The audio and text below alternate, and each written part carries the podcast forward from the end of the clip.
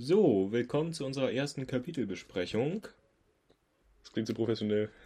Ja, wir fangen jetzt einfach mal an, würde ich sagen, ne, Knut? genau.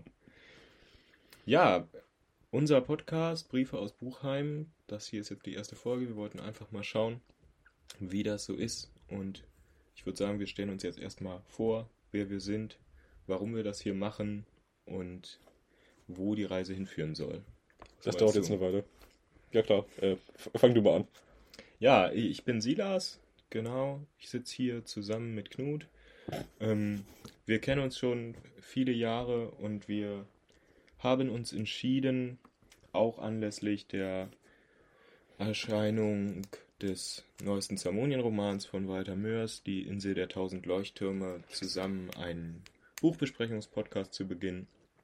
Genau. Und deshalb sind wir hier und wir wollen so Kapitel für Kapitel die Insel der tausend Leuchttürme besprechen. Dazu sagen wir vielleicht auch während der Besprechung dann noch ein bisschen mehr. Genau. Und ja, das machen ja auch viele andere Podcasts schon mit anderen Büchern und so, genau. Und wir sind so allgemein auch interessiert am Bereich Fantasy, Sci-Fi. Genau. Ja, Knut. Gott, du klingst jetzt so professionell hier, sieh das. Das geht ja nicht. Das, das müssen wir ändern. Also, ich bin der Knut. Äh, ja, ich sitze hier mit Silas. Wir kennen uns schon sehr lange. Ich weiß gar nicht, was soll ich noch sagen, ne? Wir sind uns gar nicht so unähnlich. Ich bin sehr gespannt, weil Podcast machen ist komisch. Es fühlt sich sehr, sehr seltsam an, jetzt hier aufzunehmen. Ja. Ja, aber das äh, passt schon, ne? Muss ja. Genau. Ja, das sind wir. Das ist der Podcast. Genau. Und dann würde ich sagen, fangen wir einfach mal an, ne? Mit dem ersten Kapitel, beziehungsweise erstmal mit allem, was so davor kommt. Oh mein Gott. Genau. Wollen wir das Buch aufschlagen? Wir haben uns ja auch vorbereitet, ne? Das ist natürlich deswegen, ganz, ganz toll, ne? Deswegen haben wir jetzt hier die Bücher liegen. Weil wir so toll vorbereitet sind. Ja, genau. Also, Das Buch, ganz wunderbar, finde ich. so wie auch die vergangenen Zermonien-Romane schon. Also, es ist am 6. September 2023, wer das hier in der Zukunft hört, äh, im Penguin Verlag in der Penguin Random House Verlagsgruppe erschienen. Hat 656 Seiten. Genau. Und ähm, einen schönen Schutzumschlag. Genau, der ist grün und sieht so aus wie, ja, aus gemauerten Steinen, die überall, fossile Fische drin haben. ja, genau. Und ja, Schnecken, Muscheln und so. Und in der Mitte ist ein Auge, das praktisch aus der Wand uns anguckt. Oh, das Auge war bei den Trailer immer so toll animiert, ne? Das war, Ja, genau. Das war lustig. Ja. Und wir haben auf der Schrift den Strandlöber. Genau. Den lernen wir auch noch kennen. Den lernen wir auch noch kennen. Genau. Ist Achso, ein- vielleicht ist nochmal wichtig zu sagen, wir haben jetzt beide, erst die ersten beiden von den wohl insgesamt 19 Briefen, die das Buch enthält, gelesen. Ähm, zu dem Briefformat sagen wir gleich noch was.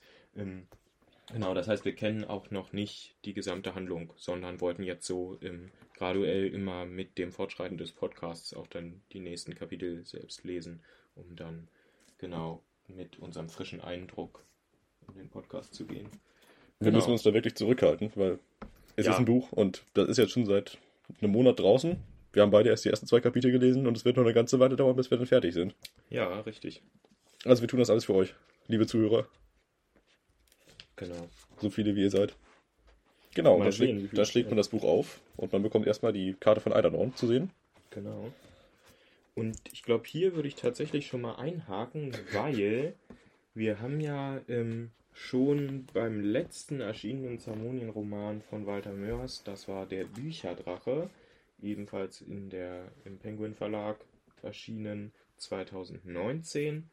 Ähm, schon da haben wir ja hinten drin eine Leseprobe zu Die Insel der tausend Leuchttürme bekommen. Hey, ist das mein Buch? Ja. Ähm, und ich habe mir überlegt, dass wir vielleicht einfach mal so einen kleinen Vergleich machen können. Also da ist das erste Kapitel bzw. der erste Brief in der Leseprobe enthalten gewesen damals.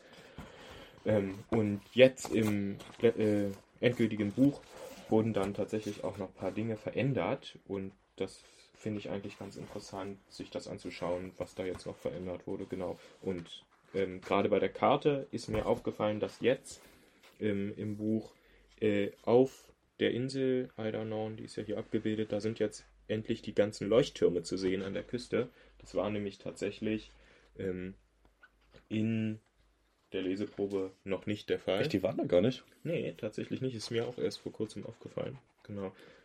Die waren tatsächlich in der Legende schon hier ähm, markiert. Hm? Leuchtturm, aber es waren halt noch keine Leuchttürme eingezeichnet. Sehr praktisch. ja, genau. Ja, also wie gesagt, die Karte, die ist vorne und hinten im Buch, im Buchdeckel. Genau. Dann blättert man weiter. Dann sind hier zwei Kreaturen abgebildet auf der nächsten Seite. Die lernen wir im zweiten Brief kennen. Das kann ich schon mal sagen. Genau. Und dann. Es sind Humdudeln. Mhm, Das wissen wir nicht. Mittenmetz wusste das auch nicht. Plural ist fair. Ja, klar, aber wir, wir als ge gelesene Leser wissen jetzt nach dem zweiten Ja. Kapitel, es, es sind zwei Vertreter der Spezies Humnudel. Genau. Richtig. Genau, Hm, aber dazu natürlich. dann später mehr.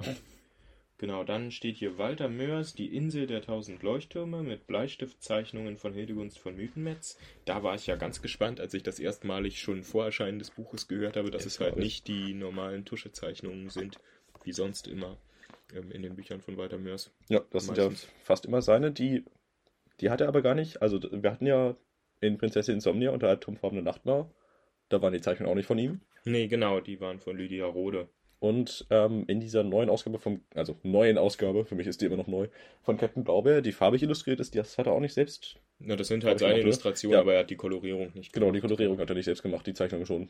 Ja, herausgegeben aus dem Zermonischen übertragen mit zusätzlichen Illustrationen und einem Nachwort versehen von Walter Mörs. Auf das Nachwort bin ich schon sehr gespannt, aber Vielleicht erfahren wir endlich mal, wo das Schloss hin ist. Das Schloss der träumenden Bücher. genau, auf das wir seit vielen Jahren warten.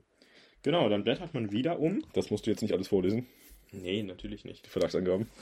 Sehr spannend. Ja.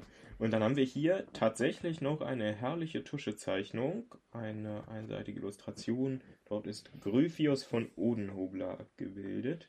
Ein Lindwurm. Der, der wird doch auch erwähnt schon in Die Stadt der träumenden Bücher Mhm. bestimmt oder so, ne? Also, Der kam persönlich aber nicht vor. nee, Und ich glaube, wir wussten nicht, dass er ein Triceratops quasi ist. nee, Das, ist sieht sehr spannend. hier. Genau, weil die Lindwürmer werden ja immer so als Sau, Saurierartige, Saurier, genau. Saurierartige Wesen dargestellt. Und er hat, er ist, ne, Ja, die der ist halt ein Triceratops, ja, der ist deutlich zu sehen. Ja, da fand ich besonders lustig, er hat so ein Monokel, das äh, ist befestigt an seinem linken Stirnhorn und hängt ihm dann übers Auge. Genau. Und ja, der ist wohl ein bekannter Schriftsteller, ne? Gewesen. Ja, ich weiß gar nicht, was er geschrieben hat im Kanon. Ich kann mal kurz googeln, während du das vorliest. Genau, und ähm, da ist dann auch ein Zitat von ihm, das steht da drunter. Für eine Reise muss man nicht das Haus verlassen. Die fantastischsten Reisen sind die im eigenen Kopf. Ich glaube, das Zitat kennen wir eigentlich auch schon von irgendwoher aus einem anderen Werk von Walter Mörs. Das, Das können kann- wir vielleicht nochmal noch mal recherchieren. Genau. Und ich finde das total schön, weil das ist praktisch so eine Einladung jetzt, das Buch zu lesen und sich jetzt dort in die Geschichte praktisch reinzubegeben und ähm, halt, dass man das auch ähm, im eigenen Haus tun kann. Ja, das ist halt so für mich auch, also ich lese sehr gern und das ist praktisch für mich so der Inbegriff von Büchern und was sie für mich bedeuten, dass man halt mit der eigenen Fantasie sich alles vorstellen kann. Genau, da finde ich das ein sehr, sehr schönes Zitat. Okay, ich habe gerade Zugriff hier von Oden- Odenhobler rausgefunden. Der hat Ritter Hempel geschrieben, was, glaube ich, in die Stadt der träumenden Bücher erwähnt wird, als ein Buch des Hildegunds vermieten jetzt erst sehr, sehr nicht mag. Ah, ja, stimmt, stimmt, doch, ich erinnere mich. Und er war anscheinend Dichtpate von Dancelot von Sebendrechsler. Das wusste ich nicht. Ach, Es kann sein, dass das in diesem Buch erst erklärt wird. Also, hey, Spoiler. also der Dichtpaten äh, Großvater von Hildegunst von Mittenmetz wäre das ja dann praktisch. Jo, exakt. Cool. Ja, ähm, dann blättert man wieder um. Dann kommen zwei Zitate. Dazu hatte ich auch mir was rausgesucht. Willst du mal das erste Zitat vorlesen? Klar, kann ich gerne machen. Moment, gib mir mal kurz das Buch rüber. So, Ja, klar. Ähm, das erste Zitat ist: Nicht jeder Verkannt ist ein Genie von Amplora Seelenwort.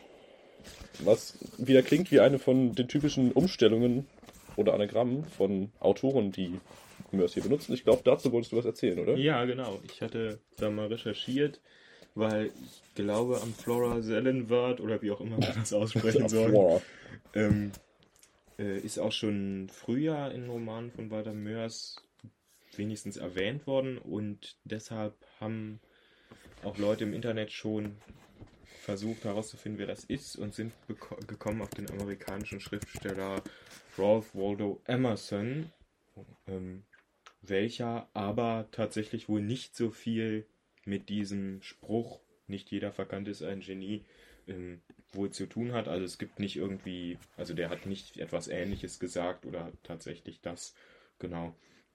Der hat äh, im 19. Jahrhundert gelebt, genau, und ja, ganz interessant, also der war ein äh, Gegner der Sklaverei.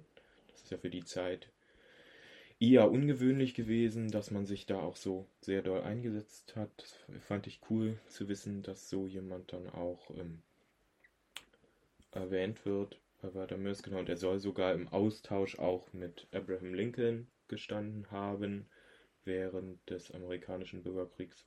Genau, aber ansonsten mit nicht jeder verkannt ist ein Genie, fand ich, hat das jetzt nicht ganz so viel zu tun mehr. Nee, wahrscheinlich nicht.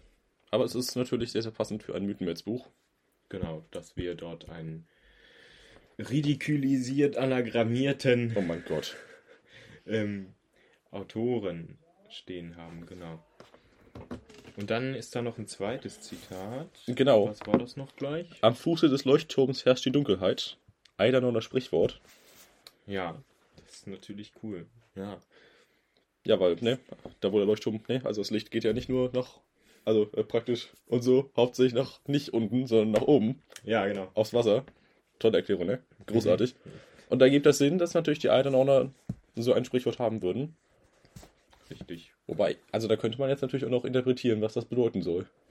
Ja, klar, also ich denke da sofort daran, dass äh, praktisch ähm, so jetzt die Turmspitze, da ist halt das Licht und so und irgendwie, also Licht und Dunkelheit sind ja auch ähm, immer Gegensätze, die auch oft mit gut und böse so bisschen, ja, oft viel zusammenhängen, also böse, dunkel, gut, hell, Licht, genau. Und insofern kann ich mir auch schon kann ich mir auch vorstellen, dass es dann im Buch darum gehen wird, dass vielleicht Mythenmetz ähm, an Fuße äh, von, von Leuchttürmen jetzt auch vielleicht nachts irgendwie, dass ihm dort Dinge passieren oder dass dort etwas Mysteriöses ist oder sowas. Also da bin ich gespannt. Das macht auf jeden Fall Lust jetzt ähm, zu lesen. Also es ist so spannend, mystisch, finde ich. Ja, das kann man sehr, sehr weit interpretieren. Ich hatte tatsächlich noch etwas weiter gedacht als du.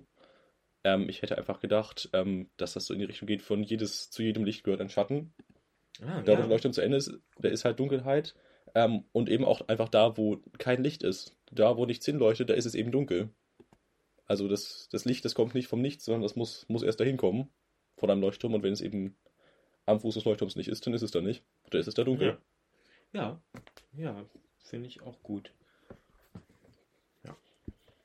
Genau, das wäre so das Sprichwort. Und dann, genau, und wir sehen hier unten schon die Leuchttürme. Genau, das sind auch immer noch Tuschezeichnungen von Walter Mörs. Kommt also nicht Bleistiftzeichnungen, die ja angekündigt wurden vorne. Genau, dann blättert man wieder um. Was kommt dann als nächstes? Oh, dann kommt das große Bild von dem großen Leuchtturm. Mit dem Auge, das Ja. auch vorne auf dem Buch abgebildet ist, oben drin in der Leuchtturmspitze. Also praktisch das Auge auch als Licht des Leuchtturms, ja, wäre das dann ja praktisch. Sauron. Ja. Und dann kommt noch ein Zitat, weil es reicht ja noch nicht. Oh. Wollen wir das jetzt auch noch vorlesen? Was meinst du? Ja, Muss eigentlich, ne? Das ist ja. ja, Hat der Kontext. schon. Also das ist ähm, eines der, eine der Hauptthematiken des Buches. Es geht nämlich um Leuchttürme. Genau. Soll, soll ich das vorlesen? Und dann erklärst du wieder was? Du bist ja vorbereitet. Die Pharologie ist die wissenschaftliche Beschäftigung mit Leuchttürmen. Die eidernornische Pharotechnologie hingegen ist die von den Leuchtturmwärtern der Insel Eidernorn außerordentlich hochentwickelte Kunst zur Konstruktion und Illuminierung ihrer Leuchttürme. Aus dem praktischen Reiseführer für Eidernorn von Far Farikustus de Bong. Der kommt bestimmt nochmal vor, der gute Farikustus. Ja, zu dem sage ich auch gleich noch was. Oh nein. Ähm, ja, tatsächlich, Pharologie das hat sich Walter Mörs, beziehungsweise Mythenmetz, nee, äh, Pharikostos de Bong aus dem praktischen Reisenführer. Oh, so heißt doch keiner. Nicht ausgedacht, es ist ein echtes Wort. Pharologie gibt es wirklich. Das ist halt, wie gesagt, wissenschaftliche Beschäftigung mit Leuchtturm. Ähm, ja, mir sind jetzt bisher noch keine ähm, ja, Leuchtturmwissenschaftler äh, begegnet oder untergekommen, aber wie auch immer, genau, und äh, Pharologie, das geht zurück auf einen der ersten Leuchttürme äh, der Welt, nämlich den Pharos von Alexandria in Nordägypten, der dort ähm, in der Antike und ich glaube sogar bis ins Mittelalter stand für etwa 1600 Jahre. Das fand ich ziemlich krass. Der ist dann irgendwann, ich weiß nicht mehr, abgebrannt oder eingestürzt oder so. Abgebrannt, Gott. Ja, genau. Und der stand halt auf einer Insel, die Pharos hieß. Und deshalb ähm, hieß dann der ähm, Turm auch Pharos. Und von dem hat sich dann halt Pharologie, ähm, ja, Leuchtturmkunde irgendwie abgeleitet. Genau. Oh. Und, Moment, ich, äh, tut mir leid, ich sehe nur gerade, ähm, der Leuchtturm von Alexandria oder eben der äh, Pharos von Alexandria, der war das jüngste der sieben Weltwunder der Antike. Ja, das ist ja Nur so krass. als kleiner Fun Fact. Ja. Genau, also das sind so auch, ne, die Liste, Moment, was ist denn da sonst noch auf der Liste? Wir wollen jetzt nicht abschweifen, Knut. Doch. Also es sind noch andere Sachen drauf. Das ist sehr spannend. Das ist ein, hat schon einen gewissen Rang dann auch. Insofern ist ein, ist ein Begriff, den man vielleicht kennen könnte. Ja, krasse, krasse Sachen in der Antike. So, äh, Pharikostos de Bong, also mit de Bong kann ich nicht viel anfangen. äh, das wirkt mir doch etwas sehr fantastisch, aber Pharikostos, das ist so Halblatein. Es kommt natürlich wieder von Pharos, Leuchtturm halt, und dann das lateinische Wort Kustos, ähm, das heißt Wächter, WächterInnen, HüterInnen, AufseherInnen und dann wäre Pharikostos praktisch also Leuchtturmwärter. Der heißt also einfach mit Vornamen erstmal äh, Leuchtturmwärter. Ähm, ja, genau. So viel dazu, genau. Vielleicht nochmal äh, zu dem Namen Eidernorn, Knut. Wollen wir vielleicht darüber kurz sprechen? Weil. Gerne. ähm, Das klingt ja schon so schön äh, norddeutsch nach einer Insel. Ja, genau. Ähm, ja, und das ist tatsächlich auch ein Anagramm, möchtest du es sagen, Knut? Ja, also ich meine, ich, ne, Norderney kennt man ja vielleicht. Müsste man kennen, ist sehr, sehr wichtig. Ist eine Insel, Genau. genauso wie Eidernorn, Ja, in praktischerweise. Genau. Und ähm, das geht wohl, dieses Anagramm, das halt Walter Mörs sich das ausgesucht hat, habe ich in einem Interview gehört, das Walter Mörs natürlich nur schriftlich ähm, Dennis Scheck gegeben hat. Äh, dort sagt er, ähm, das spielt darauf an, dass er als äh, kleines Kind im Alter von, ich glaube, fünf Jahren drei Monate lang alleine äh, zu einem Kuraufenthalt nach Norderney musste und ähm, dass ihn das traumatisiert hat und dass er das jetzt mit diesem Buch praktisch verarbeitet hat. Weil Mythenmetz ist ja auch hier für eine Kur. Genau, wie wir gleich erfahren werden. Das erzählt er selbst noch. Genau. Ja, dann ähm, weiter im Text, weiter im Buch. Genau. Den richtigen Text haben wir ja immer noch nicht erreicht. Jetzt bekommen wir praktischerweise äh, den Text statt eines Vorwortes. Ist die Überschrift, es ist ein Vorwort im Grunde. Ich weiß nicht so richtig, warum das statt eines Vorwortes das ist ein heißt. Tagebucheintrag. Steht ja auch unten dann, ne? Achso. Von Mythenmetz. Ach stimmt, ja, okay. Ja, es, ich, es wirkte so ein bisschen fast schon adressiert an die Leserschaft, deswegen war ich da nicht ganz so sicher. Aber ja, es ist, steht unten drunter, es ist der Tagebucheintrag. Den lesen wir jetzt nicht ganz vor. Nee, natürlich nicht. Das können wir ja rechtlich nicht machen. Das ist ja kritisch hier. Äh, hast du den Inhalt irgendwie zusammengefasst? Ja, so ungefähr, ne? Wir können ja mal kurz sagen, worum es da geht. Also Mythenmetz, irgendwie der heutige Mythenmetz, sage ich jetzt einfach mal, hat dort, äh, äh, schreibt in dem Tagebucheintrag, er habe seine alten Briefe, die dann ja im Buch später abgedruckt sind, wiederentdeckt.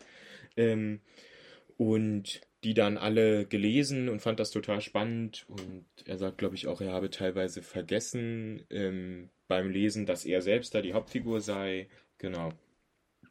Und äh, ja, also zwei Dinge würde ich dazu vielleicht noch sagen. Also einmal am Anfang ähm, beschreibt er seine emotionale Reaktion auf ähm, das Lesen seiner Briefe und das äh, hat mich sehr stark erinnert äh, an Mythenmetz in die Stadt der träumenden Bücher, wie er das äh, Manuskript dass äh, Dancelot ihm vermacht liest, bevor er dann Ah. nach Buchheim aufbricht. Ach, so hattest du das gemeint. Das Mysterium, das, ja genau, das mysteriöse Manuskript, das ja die Handlung quasi der Stadt der träumenden Bücher beginnt. Ja, dass er selbst die Briefe, ja doch, das, Hat mich das ist spannend. erinnert, so. Auf jeden Fall. Irgendwie seine emotionale Reaktion darauf. Ja, Genau. Und gleichzeitig finde ich das aber ähm, dann auch wieder, äh, äh, finde ich, das ist irgendwie Selbstbeweihräucherung von Mythenmetz, weil damals hat er sich über so ein krasses Stück Literatur halt irgendwie aufgeregt. Ähm, und jetzt, äh, beziehungsweise, was sage ich, aufgeregt, also er fand das so krass gut irgendwie. Und jetzt liest er halt seine eigenen Briefe, die er damals geschrieben hat. Ne? Und findet die Äh, genauso und, toll. Und findet die genauso toll und klopft sich halt selbst irgendwie auf die Schulter damit. Genau, und dann fand ich das auch herrlich, wie er dann beschreibt, dass er dann Tee trinkt und äh, dass es total, äh, dass es total irre ist und äh, er sagt dann irgendwie literweise Tee und wieder irgendwie herrliche Übertreibung, wie wir das von Weitermörs eigentlich auch, beziehungsweise Mythenmetz gewohnt sind. ja, exakt. Genau. Und dann werden auch noch allerlei Dinge angeteasert, die mir auch wieder Lust gemacht haben, weiterzulesen. Namen von Personen und Orten und so. Er erwähnt hier Inazea. Die Bilder von ne, verschiedenen Namen und dann Inazea. Und Inazea ist doch die Schreckse. Stimmt. Ja. Moment, das muss ich nochmal kurz nachgucken. Die Ich, auch in Buchheim wohnt. ich Ne? komme mit den Schrecksen immer sehr durcheinander. Die heißen alle gleich. Es gibt nur zwei, deren Namen wir kennen, aber schwer genug. Ja, Wer war die denn? genau. Weil ähm, das Buch hier spielt ja, also die Briefe hat er ja geschrieben, relativ kurz nachdem er äh, Buchheim verlassen hat. In die Genau. Stadt der Bücher. Es wird, ich, ich glaube, die, die Story ist so, dass er nach seinem, äh, nachdem er in Buchheim war, dass er halt praktisch zur Kur dann nach Eidernorn fährt. Genau. Ja, ich überbrücke hier mal einfach ein bisschen. Tu das. Wir können ja schon mal ein bisschen weitermachen. Also wir rufen dann, äh, wir blättern, Ach, Moment, ich würde gleich ganz gerne noch was erwähnen, leider. Das ist jetzt gerade Ja. etwas unpraktisch. dann mach das doch einfach zuerst. Genau, nämlich zu dem Timing hier. Ähm, er erwähnt hier, dass aus schicksalhaften Gründen ähm, er keine Antworten von seinem Freund, den er dem er hier schreibt, Ahmed Ben Kibitzer, der auch schon in die Stadt der träumenden Bücher vorkam. Genau, da kommen jetzt hier ein paar Spoiler für das Buch. Also wer das nicht gelesen hat, kann schon vielleicht mal kurz weghören. Okay, wir fangen jetzt an. Ähm, weil wir tatsächlich im Labyrinth der träumenden Bücher feststellen müssen, dass Ahmed Ben Kibitzer ähm, todkrank ist. Und dass er dann, und dann stirbt er ja auch kurz darauf in dem Buch. Ähm, und diese schicksalshaften Gründe, das kann ja damit nicht gemeint sein. weil Kibitzer nee. stirbt, als Mythenmetz schon wieder in Buchheim ist. Ähm, Und das ist ja hier nach, nach der Story in, auf Eidernorn, ne? Wahrscheinlich. Genau, das muss dann ja jetzt danach stattfinden, weil das hier, wie gesagt, hatte ich zumindest immer so eingeordnet, dass kurz danach spielt. Ähm, und das finde ich spannend, ähm, weil dann eigentlich diese schicksalhaften Umstände beschreiben müssen, ähm, wie sich die beiden zerstritten haben. Es wird aber sagen. später um, äh, ah, es wird doch später aufgelöst. Warum? Wird das auch Ja, da kommen wir noch zu. Ähm, Das ist so, das ist im zweiten Kapitel dann. Ach so, ja, okay, dann, da- dann, ja, okay, dann ergibt das alles keinen Sinn, wundervoll. Das wird tatsächlich aufgelöst. Das ist ein ganz banaler Grund. Ach, ach, ach ja, das war, okay. Ja, das war, glaube ich, eine Stelle, die ich nicht ganz verstanden hatte dann. Ja, Das ist natürlich spannend. Ja, wollen wir jetzt, äh, wollen wir jetzt endlich mal anfangen mit dem Text? Was meinst du? Ja, ja. Darauf warten wir doch. Könnt jetzt mal mit dem Podcast anfangen.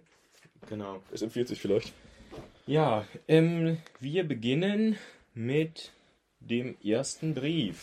Jeder Brief hat eine eigene Kapitelübersichtsseite. Hier ist auch noch wieder eine Tuschezeichnung von Walter Mörs. Da ist so ein, da ist so ein Boah. Leuchtturm zu sehen mit Tentakeln, mit Augen. Das sieht toll aus. Ja, Mythen, äh, nee, nicht Mythenmetz. Mörs hat, glaube ich, sogar in einem Interview einmal ähm, dieses Buch als eine Liebeserklärung an H.P. Lovecraft beschrieben. Und Lovecrafts Monster werden ja oft auch, genau, Lovecraft, wer ihn nicht kennt, war ein wichtiger Horrorautor, ähm, der jetzt immer noch große Relevanz hat und der sehr viel Einfluss genommen hat auf das Genre in den 1920ern in Amerika hauptsächlich. Und der hat eben diese Monster beschrieben, die jetzt oft ähm, sehr, sehr viel mit Tentakeln und so dargestellt werden. Das ist so eine Sache, die oft dann als Lovecraftian beze bezeichnet wird. Ähm, darauf geht Mörs eigentlich gar nicht ein damit. Er meinte eigentlich äh, Lovecrafts Geschichte ähm, At the Mountains of Madness, weil die, sehr, weil die sich teilweise sehr wissenschaftlich anfühlten, weil. Es geht ja um eine Wissenschaftsexpedition in der Antarktis. und wie wir gleich hören werden, ist das bei Mythen jetzt eigentlich ganz ähnlich, ne? Genau. das ist auch, also dieser, diese, dieser Briefroman ist auch, ähm, ähm,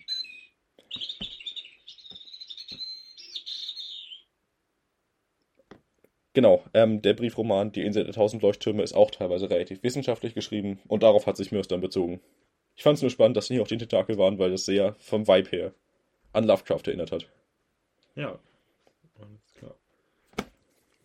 Genau, dann fangen wir mal mit dem Brief an, ne? Ja, das würde ich auch sagen. Ich glaube, als erstes fällt tatsächlich der, ja, wie nennt man das eigentlich? Äh, Der Brief- Briefkopf. Genau, der Briefkopf sagen, auf dem ja. Briefpapier auf. Also Ähm, wir werden hier praktisch immersiv, wird uns suggeriert, irgendwie. dass der Brief tatsächlich dort geschrieben wurde, wo Mythenmetz ihn geschrieben hat. Genau. Nämlich, Nämlich in der Pension zur Saphirmuschel in Kleinhafing, Hafinger Straße 11, Eidernauen. Insofern ganz cool, mh, weil also das ist so in so einer Kalligrafie ist der ist das da hingeschrieben und darüber ist dann tatsächlich auch so ein Edelstein abgebildet im Ovalschliff. Das soll dann praktisch wahrscheinlich der Saphir Ach. sein, nachdem die Pension zur Saphirmuschel benannt ist. ah, so ist das gedacht. cool. Ja, ich hatte den, das gar nicht so als Edelstein erkannt. Ich dachte, das wäre einfach ein lustiges Muster. Ja, also würde ich sagen, ne? Ja, sieht wahrscheinlich aus. Das sieht sehr, sehr stark nach geschliffenem Stein aus. Wenn es dann auch Saphirmuschel heißt, genau. Genau. Ja, und wir erfahren dann später, wie Mythenmetz in dieser Pension gelandet ist, in die er eigentlich gar nicht wollte. Genau. Ja, und dann geht's halt los. Ähm, Mythenmetz beschreibt halt, dass er diese Ach, Moment. Reise. Vielleicht kurz ähm, noch. Äh, er beginnt den Brief mit Liebster Ahmed. Ja, Was ganz lustig ist, weil, ähm, ja, ich glaube, die meisten Leute würden so einen Brief nicht beginnen. Liebster, weil ne, die beiden sind ja nicht irgendwie so, aber wir sind ja eigentlich gute Freunde. Also, ist ein bisschen altertümlich vielleicht einfach. ja, Ne? das kann ich mir gut vorstellen. Oder eben wie typisch für Mythenmetz, sehr, sehr, sehr, sehr schwer, etwas emotionaler. Er versucht möglichst stark etwas auszudrücken hier. Genau.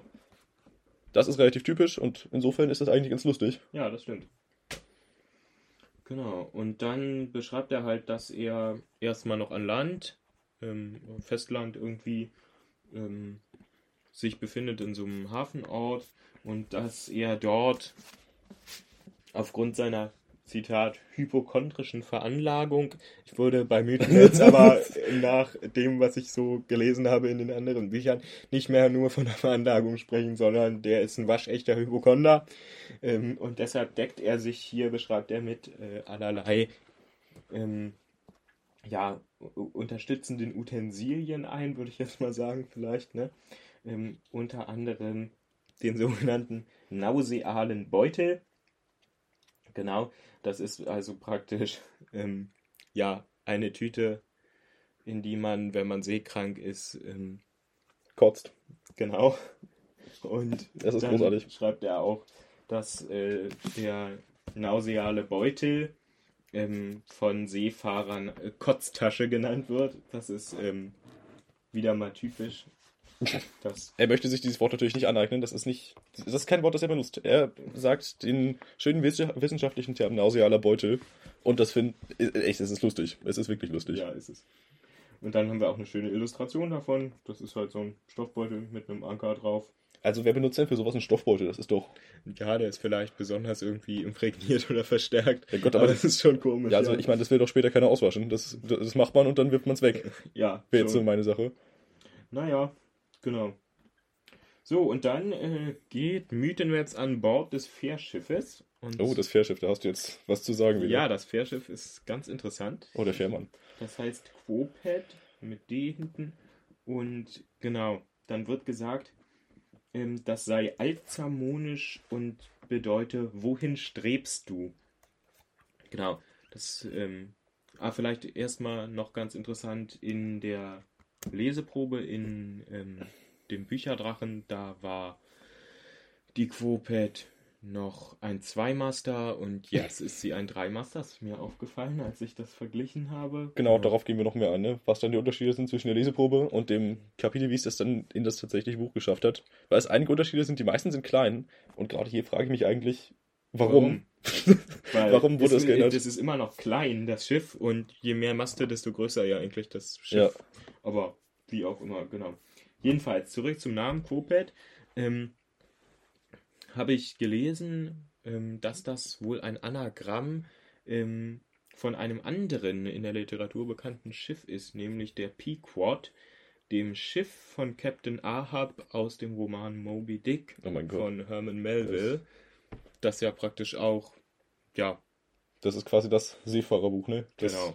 Hat, haben wahrscheinlich die meisten schon von gehört. Ich habe es nicht gelesen. Du hast es nicht gelesen. Nee, es ist genau. sehr lang, ich habe Angst davor. Genau, das handelt praktisch von der Jagd nach einem großen ähm, Wal, glaube ich. Ja, ein Genau. großer weißer Wal, ne? Moby Dick. Ja, genau. Und der Kapitän, der hat einen großen Hass, glaube ich, auf diesen Wal, Ja. weil er ihm irgendwas getan hat und Böser Wal. genau möchte den jetzt erlegen. Davon handelt das. Erlegen. Genau.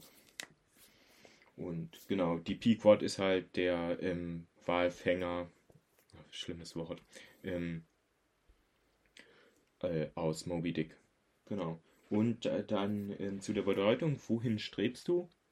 Fand ich ganz interessant, weil man kann im Quopad tatsächlich irgendwie wieder so mit Halblatein, Altzamonisch ist ja auch in den anderen Büchern immer so irgendwie so die Lateinentsprechung. Genau, ich Äh. glaube, da hatte Mörs einmal geschrieben, dass er sich eine Sprache, also dass er das Altzamonisch eben hat und er wollte, er will eben so tun, als hätte er wirklich die Texte aus dem Zamonischen übersetzt und deswegen braucht er ein Äquivalent für das Altzamonische und da hat er sich hier für Latein entschieden. Deswegen sind die meisten Altzamonisch Worte in seinen Büchern auch mehr oder weniger Latein. Genau, und Quo würde dann halt ähm, äh, wohin halt bedeuten. Und dieses Pad, also mit D hinten, das kann man irgendwie so vom lateinischen Wort für Fuß, äh, Pes ist das, ähm, wohl ableiten und dann, ja, wo, ja, wohin deine Füße? irgendwie so, ne? Wohin fußt du?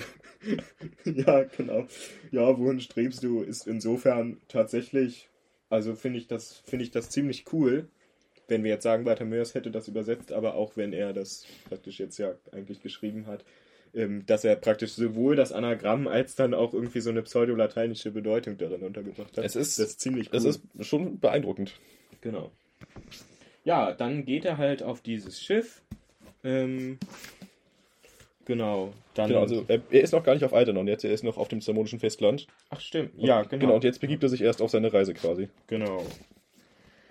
Ja, und er beschreibt das schon ungünstige Reisebedingungen. Ähm, Genau, er beschreibt das Wetter, den Tiefdruck, oh, dem große ist dem. Kopfschmerzen macht, es gibt Regen, er hat Schweißausbrüche, es ist großartig, er, er hypochondriert mal wieder. Es genau, Ist, Kopfschmerzen, also typisch. Typisch Müdenmerz mal wieder. das Zitat, auch ohne Seekrankheit war ich schon ein körperliches Wrack, bevor ich die Planken des Schiffes überhaupt betreten hatte. Ja, Es ist- das es ist so bezeichnend. Es kommt noch öfters vor in diesem Buch und es ist großartig. Er dreht durch. Genau. Und jetzt kommt tatsächlich ein ganzer Absatz, ähm, der in der Leseprobe nicht enthalten war. Und ich glaube, ich weiß auch, warum der eingefügt wurde. Oho. Denn wenn wir auf die nächste Seite schauen, sehen wir dort eine Illustration des Schiffs Quopet. Ähm, und auf der, also es ist halt ein Segelschiff, die Masten sind sichtbar, geblähte Segel, aber die meisten großen Segel haben Löcher, runde Löcher. Und das wird jetzt in diesem Absatz erklärt.